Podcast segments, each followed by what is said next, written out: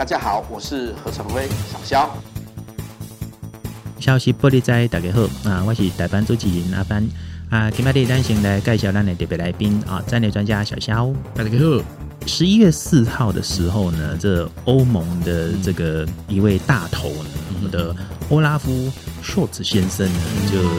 呃，算是甘冒天下之大不讳了。对对对，逆风逆风。对对对，不会去北京吼，去找这个登基了后的习近平这样。对，他可能是习习近平登基后首次所见的欧洲最大的政治人物。对了，最大咖的政治人物。那结果是说啊、呃，马克宏啦，就法国总统马克宏嘛，是讲唔烫唔烫啦。那美国那边反应也是不是很好。嗯哦，那这个英国现在政局不是很稳嘛，好像就没有。什么比较大的一些反应出来？嗯，那就是连德国自己内部的国会里面的党派呢，也是有很多的意见。对，那其实舆论舆论也是批评声音声浪不断了。对，那就是说这当中呢，到底是有什么曲折呢？我们先请小肖来我们分析一下。其实，其实那个 Scholz 就呃那个就是德国总理啦哈，他当时是 SPD 哈。的这个总总理哈，他他率团访问中国这件事情哈，其实，在国在德国国内本来就争议很大，好，那那也因为争议很大，所以他在临临临上飞机前，他发表了一篇文章哈，替自己辩解，好，说他们不要不要脱钩啊，怎样怎样，不想要反不想要再再再卷入这个面，他要继续发大财嘛。对，但坦坦白说，喊喊岛上升嘛。对，然后他说什么？因为他可以，他他还承诺说，还是会跟中国谈这些这些呃那个维维吾尔维吾尔人和西藏的人权问题啦，同时也会关注台湾台海问题哈。啊，结果刚才是不讲呢？没有啊，当然，其其实德国。德国的一般民众，不应该说德国的舆论哈，特别是新闻媒体也不买单，立刻做出反驳啦。他说，第一个就是说，他是现在所走的路线非常在当前这个状况下非常非常不智，其实跟跟他的前任啊梅克尔是完全一样。好，这还是采取这种绥靖绥靖的态度，那连这个这这个态度连所有人都不能接受。他说，如果你这样的话，或或者是说他还是抱着那个假设的，就讲阿里盖做行李做过了，也就看就是所谓的所谓的那个交接触接触政策嘛，哈，engage 哈，那那他这个这几十年来犯的错，他其实等于是还在走同同犯同样的错啦，哈。那第二个呢，他说有关于人权这个部分，他说他完全忽略的说，其实中国根本不在意这这件事情，中国根本不会回应这件事情，所以所以。所以，所以你你也高估了说德国队在在这上面上面能发挥的效果，不不可能发生效果啦。哈。恭喜在就是三一嘛，变经济啊呢？对，所以说穿了，其实是因为这样。其实这一次的这次的修那个呃肖兹他的他的访问中国哈，其实很大部分其实是。某种程度来讲，是德国的一个一一些是大的工业界哈，不是中小企业哈，各大工业界的巨头们大概的的支持啊，或者说汽车业的龙头啊，或者说什么的，或者是推进它。对，除了汽车业龙头以外，另外就这样制药哦，巴斯哈那等等，好，还有西门子，因为他们都想要意图想要想要分享中国的大饼。好，嗯，那事实上他们西门子不是以盖高铁出名嘛？那中国都已经可以在这里掉了高铁啊，对吗？因为对西门子来讲，就是说，呃，或者是其他工程吧。对，还有很多啦，还有因为中国的其实这也也有点复杂，就是中国的高铁，特别是是模仿这西门子的那个部分哈。他们虽然是号称自制，事实上他们还很多的零零器零组件都还是需要靠。西门子，好，那所以这这也意味着西门子在光这个维修维呃每那个例行维修的零件上面就可以赚很不少钱。那当然还还有技术服务上面，那更重要是他们在想要想要进入中国的市场。一直以来啊，哈，呃，德国一直依赖，尤其是尤其是这几年来，他们的经济状况呢，相当依赖中国的市场，特别是像汽车啊，或者说或者说像制药、啊，不是不是不是，等一下等一下，嗯，这个我打劫东打劫，就是你说十年前哦，你说你在孝心中国的市场这啥，我们会觉得说，哦，这是做生意人的本分啊，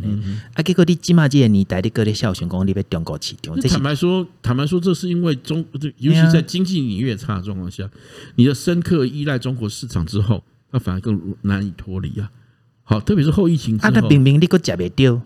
呃，可是问题是，这个这个有趣的是这一点，就是他们这个是他们仍然想要冒这个险，然后来办，来等于说这个、等于是一个浮木嘛，好，他他事实上他可能德国人不是号称务实嘛？是的，嗯，其实其实生意人都很投机啦，我必须这么说，而且也是，而且而且你要知道，德国这几年对中国的经济依赖度其实节节升高啊。那好像还超过台湾哦，对，一度超过台湾。你说知道这情形情形非常严重啊，哈，所以在这种情形底下，就是饮鸩止渴啦，哈。那那当然，它当然当然在也也跟产业结构有关了，哈。就因为中国需要德国的部分，大概是都大部分都是跟这个呃制造，特别是是现是那些智能制造啦，哈。然后机械机械啦，哈等等高阶的高阶的部分啊，或者说这重要的重要的零组件部分，好，那那他需要的是这一部分。好，那这一部分来讲，其实他们相对来讲，德国比较有信心说，他们没有不像那个呃 I C T I C T 产业哈，他们的的那个之间的有关于有关于 I P 之间的争议没有那么激烈了。哦，对对啊，所以所以他们也认为说这个部分应该。可能被智慧财产权这部分哈的损失可能还好啦，好，那那或者是应该这样讲，企业界就是还是一样想要冒这个险。哦，这种台湾也 台湾你也知道这种事情，其实，在台湾的不甚至有些科技也还是这样想的。对，在那个大胆西进的那个年代，大家见多了。对，不只是大胆西进，其实到现在还是有不少，还是还是有不少科技业者，还是负责经济政策的官员，还是这样想的，还是觉得说，哎，我们还是要继续跟他们做生意啊，这个不赚白不赚啊。可是，哎，其实如果不是说因为中国的威胁，这两年来那个一直吹吹紧绷的威吼，基本上这种反中在台湾这种产业界稍微有点。要要不要说反中了，稍微说被打东啊，那个声浪其实都不会起来的。不不会啊，他反而是会遭到反扑啊。而且这其实可以看出，其实德国就陷入这个困境。但他们事实上，他们他们自己国内国内的其他的人，好，就是说大部分一个成熟健健康的的经济体，大部分都这样了哈。经济真正的支柱反而是中小企业，而不是那种。少数的少数财团财团，因为你要知道，一个正常合理的经济体，你会发现中小企业雇佣的最多的，它也许它创造的产值也许不是的最大，可是它雇佣的最多的就业人口。那加上像德国的一些很多中小企业，其实它本身就拥有非常相当高或者说相当相当有价值的这种这种 IP 哈，就是智慧财产哈。那其实它不见得都是在大公司手上哦。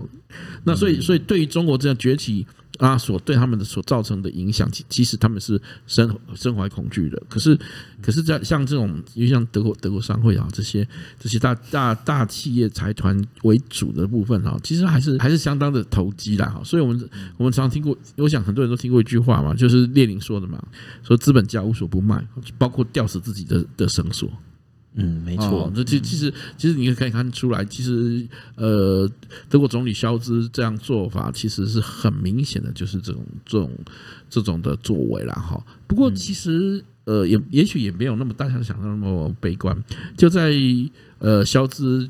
旋风访问中国，他不敢停留停留太久，马上就我公仔一点钟都对离开，因为其实这个争议太大，被批评的非常惨。坦白说，不只是。不只是德国国内啊，欧洲欧盟的朋友啊，哈，他们而且而且这个会，而且这场会面真的从一开始就很不好看，很不好看，而且而且你看，那习近平那种蔑视他哈，直接用中文跟他打招呼，你就已经嘿你好。其实这有很大一部分，其实是在展现说，他已经是一个规则的制定者，而而而你们等他甚至是营造这种万邦来朝这种这种，就是圣上接见藩邦啊，对对对对对，沦为藩邦这种这种，就会中国中国天朝叙事底下的的所谓的进贡藩邦，哈，这其实是非常难看的，坦白说，嗯，好，所以他他也，而且他他马上就到其他的国家中，其实也一样面面临在亚洲盟国对他的质疑啊。质疑声浪啊，哈，所以其实其实，而而且而且事实上真真的啦，他他走继继续执行梅克尔当年的绥靖政策的的做法，其实就对他的对他的统治正当性会产生高度的怀疑啊。那如果是这样，我干嘛要要要要换人？那就梅克梅克的政党继续执政就好了。呃，他们可能现在是还想说，现在有没有一个呃不叫做梅克尔的梅克尔？嗯嗯，就是每个人都轮流当梅克尔就对了。对啊，所以差不多吧。所以说，这 这个问题，这个问题底下其实是非常难看的哈。所以他他的他的这个说明说明，我其实并没有得到太大太大的的共鸣和支持哈。但但也也或或许也正是因为这样，所以他当他离开中国之际，之前本来已经传出中国要收购一家德国的晶片厂，也也随即传出变数。好。那目前得到的消息是，这个这个这个呃，这个晶片厂已经接获通知，该项交易必须要暂停。因为是被德国官方给下令停止，还是对德德国将官方表明说需要需要经过审议，然后然后决定是否是否是否可以继续继续出售，因为以就是以安全涉及国家安全这样产业安全的的理由啊哈，所以极有可能这这个这个呃交易会产生变数，甚至有可能被驳回哈，这是是。以至于这个交易告吹，哈，也就是说，其实你可以看到集体的集，一般因为德国德国的政治情势是这样，它是一个集体领导的体，集体领导的一个一个政治态势啊，哈，所以如果如果这个某一，而且现在的这其实是联合内阁，就是联合一定的他们是联合联合执政的状况底下，如果他执意坚持这种状况的话，事实上是有可能维系他自己政权的。有可能有个联盟告吹的话，他不就必须重新选举，或者是说其他不爽的盟友，就算说他的在里面的这种在内阁的占比是很少的，但是他基本上想背刺你的时候也是很有利。重点恐怕不是背刺的问题，重点是可能恐怕是他们会利用正常的程序里面。啊、哦，就是说，基基本上他会去透过审议的程序里面，就阻挡阻挡你的原本想要推动的所有其中的议题，背给他。对，像他这个部分审议的部分，也不是你总总理就可以说了算。好，这是这是联合执政一个比较特殊的特殊的现象啦。好，那。那那那你也可以看到说，其实这这样的做法哈，并不得人心，同时同时也当更让，因为尤其这你知道这这这一两年来，特别是德国在乌克兰的表现哈，其实是已经备受欧盟的欧盟的盟友的批评啊，哈，就是软弱啊、绥靖啊、今天今嘛讲到今嘛讲到德国的天都乌一边啊，对啊，那但是有些。像法国也不妨多让他，法国过来如果跟他惨，没有啊。但是法国在这个事情上，现在现在他们就懂够懂得看风向，就不敢不敢跳出来声援修那个肖兹啊。我觉得马马克宏的演技还是比较好一点。是是，他还是毕竟毕竟也是政治精英嘛，知道知道怎么样扮演这个现在这个状况。而且他其实马克龙的当选也是在一个呃。政政权相对没有那么稳定的状况底下，好，好，所以所以他其实是实在是因为他的对手他没有足以挑战他的，否则事事实上他的政权并并没有想象中这么稳固啊，哈，那也正因如此啊，他们都可能必须要调整，啊，调整调整。他们的态度，也就是说，其实对中国日益强、日强硬的这个态度，恐怕仍然不会改变。好，那现在看到像肖兹这样的情形，只是只是短暂的这种回光返照而已。嗯，就是盘点的，其实你盘点逆流而已。对，其实你盘点一下肖兹这一次啊，好像跟中国签下来的目前的一些可见的、比较可见的成果是这样。例如说，诶。阿公啊，这次就开放说呢，可以让这个在中国的这种外国人呢，接种他们的呢辉瑞 BNT 疫苗，BNT 嘛，对，所以这个说制药嘛，好，对，然后，然然后就是说跟空巴签了大概终于尘埃落定，所以说签了一百四十架飞机，对，然后说大概是一百五十亿美金的这个这个。但是你想想看，现在今今时今日一百五十亿美金的，其实真的不算什么，算什么？算对对，就是对德国这样的大国来讲，说阿里辛辛苦苦去背一抓，阿给可以挖掉几种物件，对对对，一百五十亿其实不并不算大单了，而且这然后一些蓝山啊一种，或者或或者对中国来讲也是有一个问题，就是说，如果是这样的话，那他们他们所谓的大型运输机啊，C 九幺九啊，啊，C 九幺九的推出是不是会会影响啊？可能也是需要多一些逆向工程的材料吧。呃，对啊，这个这个对空巴来讲，其实它跟空巴之间存存呃空巴之间存在竞争关系嘛。那当然很多人说中国啊，这个中中那个空巴抢终于抢下这行大单，但问题是随着中国经济的这几年越来越差的状况底下，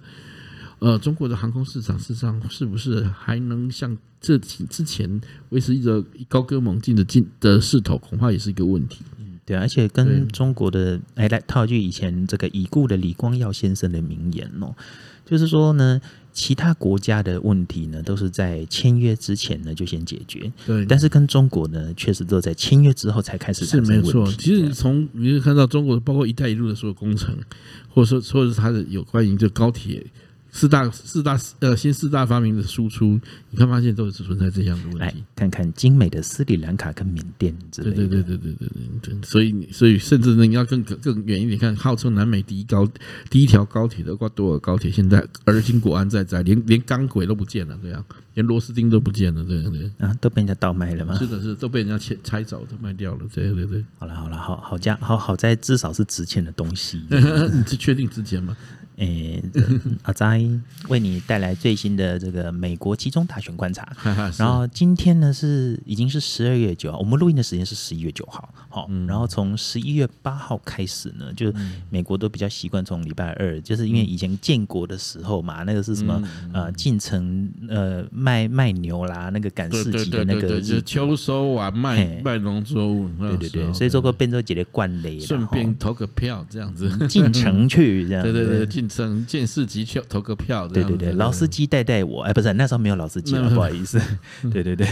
歪楼了歪楼了，哈，没事，对，好，那目前的其中选举呢，选到这个阶段来说的话呢，来，请我们的战略专家小小为我们做个初步的评析。呃，目前的看看呃，即时的的情况来看，就是在共和党显然在众议院大有斩获。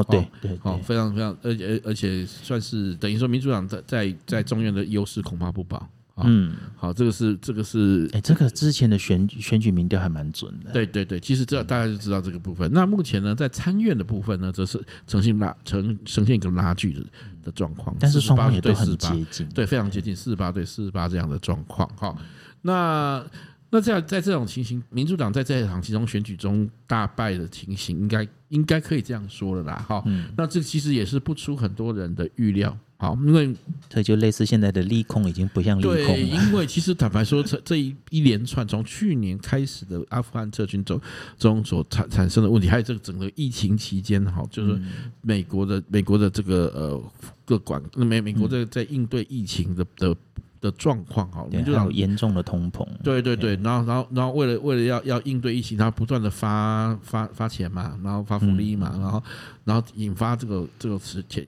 严重的通膨。那那这个在这种情形底下，在以国内美国美国美国的国内政治中，其实其实对民主党非常非常不利。虽然虽然在对外的外交政策上面，他在在俄乌战争之后有所回升。好、嗯，就是好像从乌克兰事件之后，他有比较有比较上来，有比较上来，因为因为步上轨道，因为因为因为算是有得分嘛，哈，比如说他曾他这他明确的警告了这个俄罗斯的入侵，那事后果不其然嘛，那那显现美国的情报力再度展现，然后美国在在积极主导这个这个支援乌克兰这件事情上，事实上也也也也得到国际间颇多的赞誉，哈，在这件事情上面来说。确实是有所斩获，但是无法掩盖一件事情，就是他们在内政上面，包括国内的国国国内的通膨的问题啦，哈，移民的问题啦，哈，就是最基本的民生问题嘛。对对对，就是他们传统以来争议的这些事情啦，哈。那还有就是说，这个各州之间因为因为风控政策不同所造成之间的冲突啦，哈。那等等，就警政上面的问题啦，哈。对。那这这一列一一连串的处置，哈，还有还有当然还有他们跟。日益激烈的国内政治对立，好，比如说他们，他们不只是呃民主党内哦，其实共和党内其实其实你对于相对来讲，就是他们他们更更就是说更加的激烈的彼此对立这件事情来说，对民主党都非常就是是不是可以约略的讲一下，就是说。啊、呃，如果你光光谱真的要这样讲的话，就是就是源源自于川川普那个嘛，现现任前的国会国会山庄的事件之后，是啦，国会山庄事的事件之后，当然就是就是双方的的的这个对立日益加深，好，然后那由于这个施政内政施政的不利，其实使得更多人对对民主党政府失望。那就是左派中的更左派呢，对民主党这边也很很也很堵了，对对。然后右派这边当中的更极右派一点，会觉得你们这些老共和党没有作为。对对对，所以反而更有，就还是呈呈现一个状况，就是对于极端派的势力是大有斩获。可是原本属于主流的中间派的部分，哈，也就是他们这个这种体制内的部分的的力量，其实是有所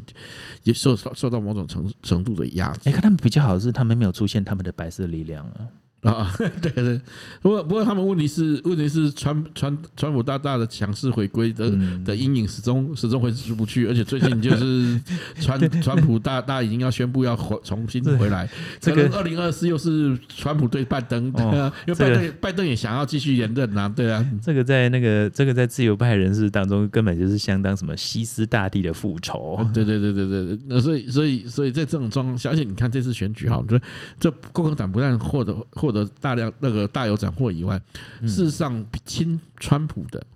对。的势力其实也也也选的选选的非常好，哦，甚至包括这样，因为这次选举其实不是其中选举不只是参众两院了，还有州长，好，对，那有些州有些州也确实都都有共和党有所斩获，而且而且斩获的人甚至是川普的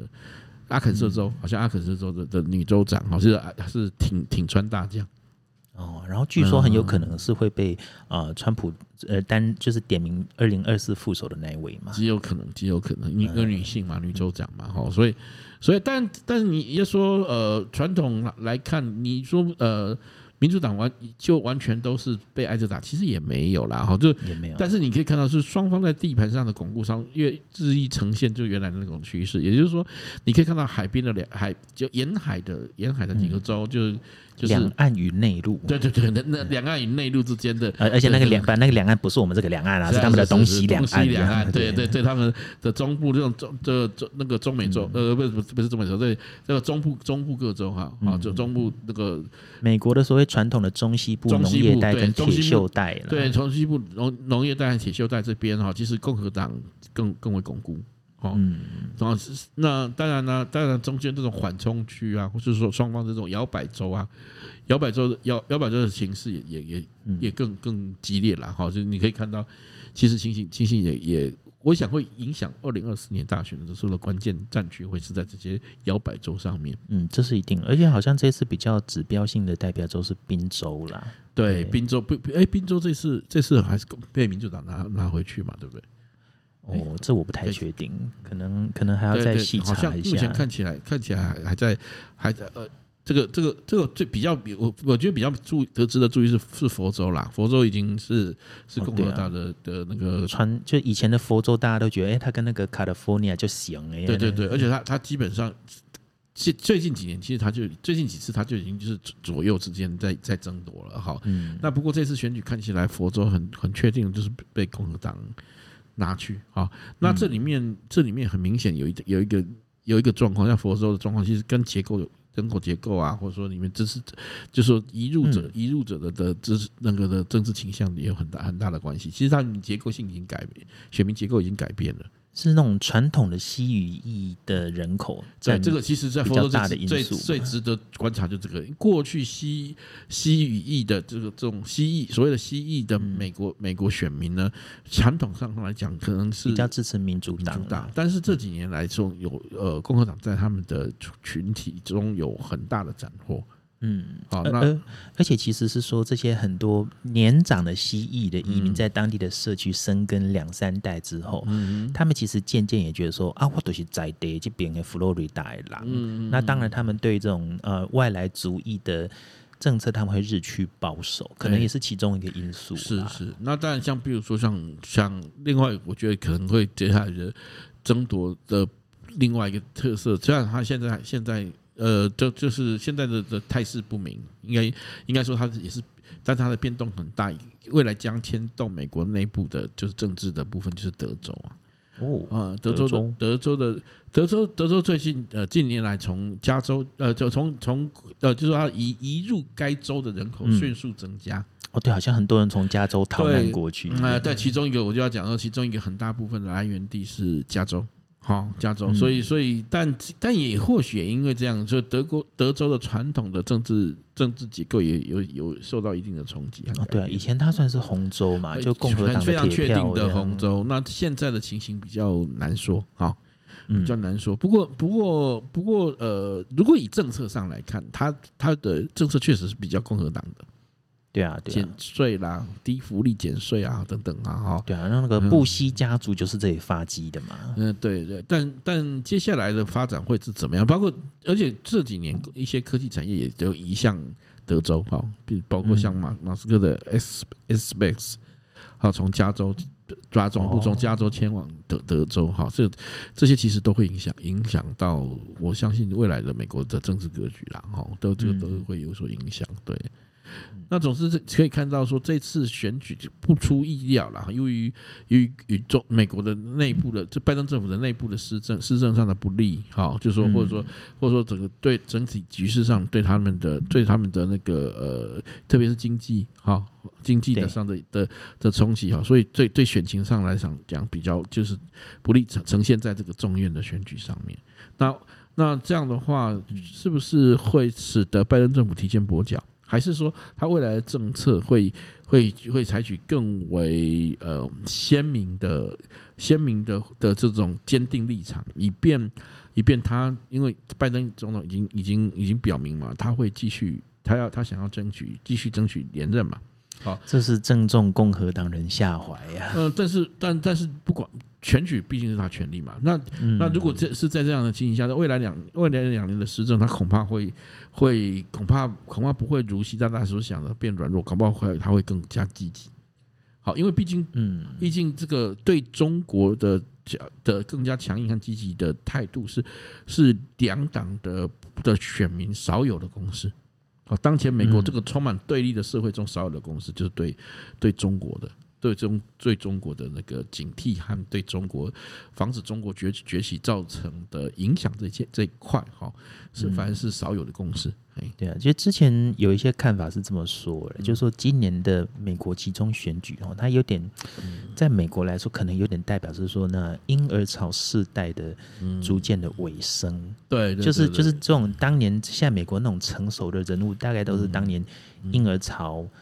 出生，然后接下来在冷战那个时代培养出来的。可是这一批的话，起码差不多都啊后后来退休啊，差不多面临退休。对，然后就是面临面，其实不论是共和或民主党，两党之内都有面对他们自己新生带来的压力。对对对。那再加上这种就是那个提尼伯后嘛，吼来来讲啊呢，那大家都不满意，那你当然年轻的一辈。自然就是会趁势而起。是啊，而且而且我们可以看到，是说，其实美国面临一个转型的的重要的关键时刻哈。后这个后九一一时代了哈，其实二十年过去了，然后随着阿富汗撤军之后，其实已经正式画下一个句点了。好，这么久啊？对，你看反恐战争打了二十年，好，那这这个，然后美国重新面对的是一个大国之间的竞竞争。那么美国忽然发现，他的对手不再是像在在过去反恐战争说穿了，说穿了他的规模和和他的他的对手，其实其实美国美军对付他的方式还是一种评判战争的的做法。那这他们基本上也还是在在于在于呃，在于维护维系这个这个呃这个既有的国际秩序体系不被破坏。好，加强这个国际全那个全球化和国际国际秩序的稳定，就是可以说是在维持那种冷战之后的架构，就是全球化了。全球全球化之后，主要是全球化这个大家本来非常的呃，就怎么讲，就大家大家非常的期待，或者说大家大家对对全。对全球化有高度的高高度的共识，国际分工啊，发大财啊，对对对对对对对，有有高度的高度的向往和期望。可是随着中国的崛起之后，其实它这个体体系已经已经遭到挑战了。中国也不甘于作为一个规则的遵循者，一再的强调自己自己具有发言权，希望。希望能希望能能成为秩序规则的参与者和制和制定者。好，那他基本上他就是想要成为全球霸主了。嗯，那他他所以他会提出这个人类命运共同体的说法了。哈，Oh my God，这简直是人类补完计划。对对对，但对中国来讲，他首先必须做到的的战略的的布局，当然一开始是划定自己的的势力范围了。哈，所以对，所以包括他的一带一路，或或是或或是或者是他对于这个。这个呃，东海及南海的的区域扩张，其实他都要先建构一件事情，也就是他一个一个绝对的核心区域和绝对的排他性支配、排排他性的绝对的在支配支配体系与区域啦。哈，这可能是另类的大公大东亚共荣圈。对，但这个很显然是对于现现存的秩序与规则产生极度的挑战和和挑衅啊。所以为什么会他会被被跟伊朗？俄罗斯及北韩被同样被美国列为说这个就是就是修正主义国家，好，然后修正什么？其实就是修正，就就是试图挑战和挑战和摧毁这个既有的价值秩序。而我们要知道，这个价值秩序体系其实其实是坦白说是已经维系了维系了数百年了。好，从大航海时代，特别是从你看，从英国英国的不列颠盛世，或者到到后来由美国继承继承的这个这个所谓的美国盛世，哈，这种状况，其实这个背后都是一个以海洋文明为基底，然后以公平自由贸易为为为一个基本运作逻辑，哈，自由平等不二的普世价值为基底的一个价价值秩序。可是中国一直想要输出一个属于他自己的大国叙事。所谓的天朝朝贡体系，对，就是这这个朝贡体系。可是这个朝贡体系有一个天生的弱点，它本身虽然它也望是全世界，可是它本身的的诉诸的理想和号召不具有普普世性。啊，不具有普世性的结果就是自然而然，大大家对它，就是大家就它它跟这个普世性或者说跟整整个人类社会其实处于一种敌对状态的。其实讲，其实说说穿了，就是连天朝底下的臣民都觉得地利与我有何哉？是啊，因为你要知道，这个地利与我有何有何哉的这的背后逻辑是，其实其实是因为天朝想要支配他们。对啊，对，而而其他的其他各国并不想被支配。就是连一般人讲背什么干嘛讲黑不外代志呀？对，尤其是在全世界这个新的这个，我们已经尝到了自由，尝到了的民主之后，你要要告诉人家说，无当汤走是下人要去做精神啦。对，但他所以他们现在讲说他们有制度优势，疫情是他们试图去建立起他们所谓的制度优势与自信的一个一个破口。好，对啊，没有他们的制度又是很明白，就是没事可以找大白，然后然后封了你家嘛，还有对啊，还有做核核酸检测哈。那必对一个未曾长寿真正尝尝到自由民主等普世价值之力，或者说说真正的真真正的真正的的那个体系价值。活在这个价值体系下的国民来讲，确实很有诱惑力啊！因为他告诉你说：“你看，这你从此可以不用想，国家把你照顾好。像像你看，他们现在供销社回潮，然后要要你以后连吃饭还可以吃大锅饭，还可以吃多大锅饭，家里都不用开火。好的，天，对，所以就走回头路啊！好，那就面临这样的挑战下，美国美国是不是还能再再退回闭关之手？实际上不能，因为当前的美国已经不是。不是不是那个门罗主义时候的美国了，他已经无法独善其身了。美国今天所有的利益，美国今天所有的之所以成为美国，是架建建立在这个全球全球性的价值体系之上的。就是美国的角色也很尴尬啦，已经把把都丢铁啊，不想要当不想要当一个这种全球帝国，可是也不能当做一个，也不能独善其身。我一直觉得这个说法是有问题的，就是在这里，就是说，因为因为说。我我要脱退为帝国帝国的角色，这不是这个本身的问题是不取决于这件事情。是啊，因为它本身它这作为它就是个帝国，啊，应该说这应该说这个价值体系中终究有一个有一个有一个必须是这个价值秩序的维护者。是很多很多人在批评单极主义的时候，似乎预设一件事情，多极是会是好的。可是国际秩序中，你是仔细想想，正是因为多极之间的竞争，才会引发国与国之间战争。才会引发这个民族对民族之间的战争，所谓的刀兵不断的。对，所以这也正是因为才有，才这个才是我们包括联合国等国际协调协调体系的诞生，不正是因为这样子吗？哦，现在联合国正是可以套用一下科批的那句话，那个已经没用了。对，但是但是无论怎么样，它背后所彰显的是一件事情，就是说，不论怎样，集体安全或者说不管是结区域的结盟安全或总体的这。这这个全世界的这种这种的安全体系，或者是价值秩序体系，其实背后所反映的就是告诉你说，你认为他们认为多极是好的，包括欧洲也买单呐、啊，哈，这种多极是好的，恐怕是一种一种一种美好的意向。我觉得那有时候是一种知识分子或士大夫的美好幻想，对，甚至是故意的反，故意的，对，等于说像青少年躁动的故意反叛，你懂？你说中二病吗？嗯，对，其实就是中二病。对啊，就是我就非非要那个嘛，对啊，那事实上你你凭公安的话，我都唔妈呢？对对对对，为什么非要美国是最大的？那我就要我就要故意去支持那个？为什么大家都说说大雄可怜，我就偏要去支持济安？烤窑啊！现在呢，你看到很多人的逻辑是这样啊，很多国国外的逻辑是这样。然后跟你讲，吉安也有人权了，对啊，不是吗？是，听起来好像没错，好像哪里怪怪的。对对，但是对，就是哪里怪怪。对，这其实就是一样。很多人说啊，中国中国中国也是也可以成为负责任大国，是吗？哎、欸，可是他从来不负责任啊。是啊，像我们我们前一段里面讲萧萧兹他当当时的辩解之一，他的其中一个辩解之一就是说，哎，中国这几年来也逐渐也成为一个负责任大国。他说有吗？哪里有？他只是把他的暴政更为体系化而已啊。以前以前我们在一起讲掉上面有啊，这个就所以我就跟你说，你你视而不见嘛。你他不是用了现代化的、嗯、现代化的工具，他就是进步啊！你要知道，吃人的本质不会因为他懂了餐餐桌礼仪，还会用刀叉，就不是吃人了。是啊，对啊。其实中国现在的情形就是学会用刀叉吃人而已，还会用绞肉机啊。对对对，就是这样。对啊，所以所以所以。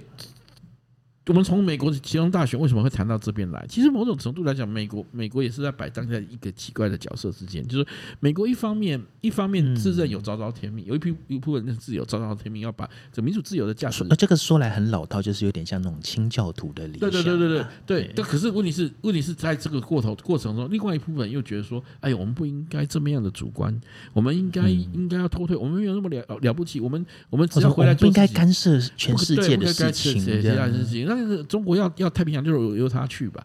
那好可怜。对，可是这不可能啊！你因为你在太平洋中还有你的利益，还有你你的盟友，你的脱你的脱退并不会换来世界和平，也不会换来美国的美国的更好的利益，会会造成的是其实是是更大的危险啊。所以说，所以说这次这个其中选举的结果，真的是预示说，哦，美国起码今天就惊告解西吉路靠啊嘞。对啊，是啊，就很很为难呐、啊，各方面都很为难、啊。不，其实就其实是某种程度来讲，美国不论你不论你是民主或共和两党，都必须体会一件事情：美国美国始终是一个特别的存在。美国有美国，美国有美国自己，美国有美国的的的责任和天命啊。某种层面，你要这样讲，天命也可以啊。就是其实就是或者我们这样讲，你作为世界上的头的头等大国，作为一个作为一个价值秩序中一个终极的终极的的一个一个依归啦哈，或者你包括你市场，你是最终最终最大的中那个中那个。的最那个种终端市场，嗯，好，或者从政治上来中，它是唯一可以被信赖的。你，你与其去，与其去说，与其是去去为了逃避这个责任，难道我们我们必须要？因为你要的逃你的这个逃避责任，难道难道你害怕这名这个所谓帝国主义的恶名？难道你让中国去去承担起这个唯一的单极的强权会比较好吗？嗯，这个哦，就是这个真的是没有办法。对啊，你让另外一个一个极端强权去去去承担起这个这个。这个这个国际秩序的制制定和厘定，你会觉得会比较好吗？对啊，而且我们也可以看到，现在多头马车的多极多极政治在国在国际场合中有多么荒谬。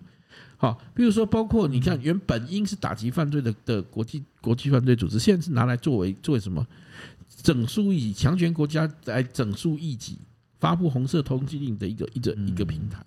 对不对？本该是是为全体人类类健康福祉的部分，也一样，因为 WHO 对，因为因为主权为为了为了为了实现某些国家的主权上主权上的伸缩，啊，去排除某些人的合理合理的对于医医疗资源的接近，以及以及对于整个整个整个全球防疫的效率。这些都是一个一个问题，就是说，你我们在我们当然相相相信说，一个成为地球第二村的每一个人本应该是大家都平等的，好，等于是大家平等。可是你要知道，平等的的前提是这个价值秩序平等的这个规则必须能被确保和执行。那么，终究是有有一个人要要要来维维持这个秩序的。那么，维持秩序的人，你希望是美国超人，还是还还是还是还是？不，美国美国队长还是还是还是还是那个还是九头蛇，还是还是你希望是既然来维持维维持维持这个这个国际的秩序？那还是维尼熊嘛？对，所以你这个就考验考验就在这大家了，不会说那就是说说那我们通通不要，每个人来来，我们大家都互相来决定好，那每个人都打一架，那不就回到原来的原来没有联合国的时候？没有，是啊，对啊，这个就是，所以在这种这种体系里，像某种程度，美国政治也好，美国对外的的政策也好，都其实有一个终极的叩问，就是，就是美国不去扮演这样角色的目的的结果是，我们难道要期待一个更可怕的的未来吗？对啊，就是从美国终究不能舍弃这件事情嘛。对，其实就现实的角度是，它就是现在世界上的独强。你就算不想要要要争执这个别的。别人想要取代你的人，仍然会以你为目标来做挑战。没错，对，这是最大的问题。对啊，嗯，好，那我们今天呢 Podcast 的部分就到这边为止。啊，那希望呢有兴趣的校友们呢继续收听我们的消息玻璃斋。啊，大家拜拜，拜拜。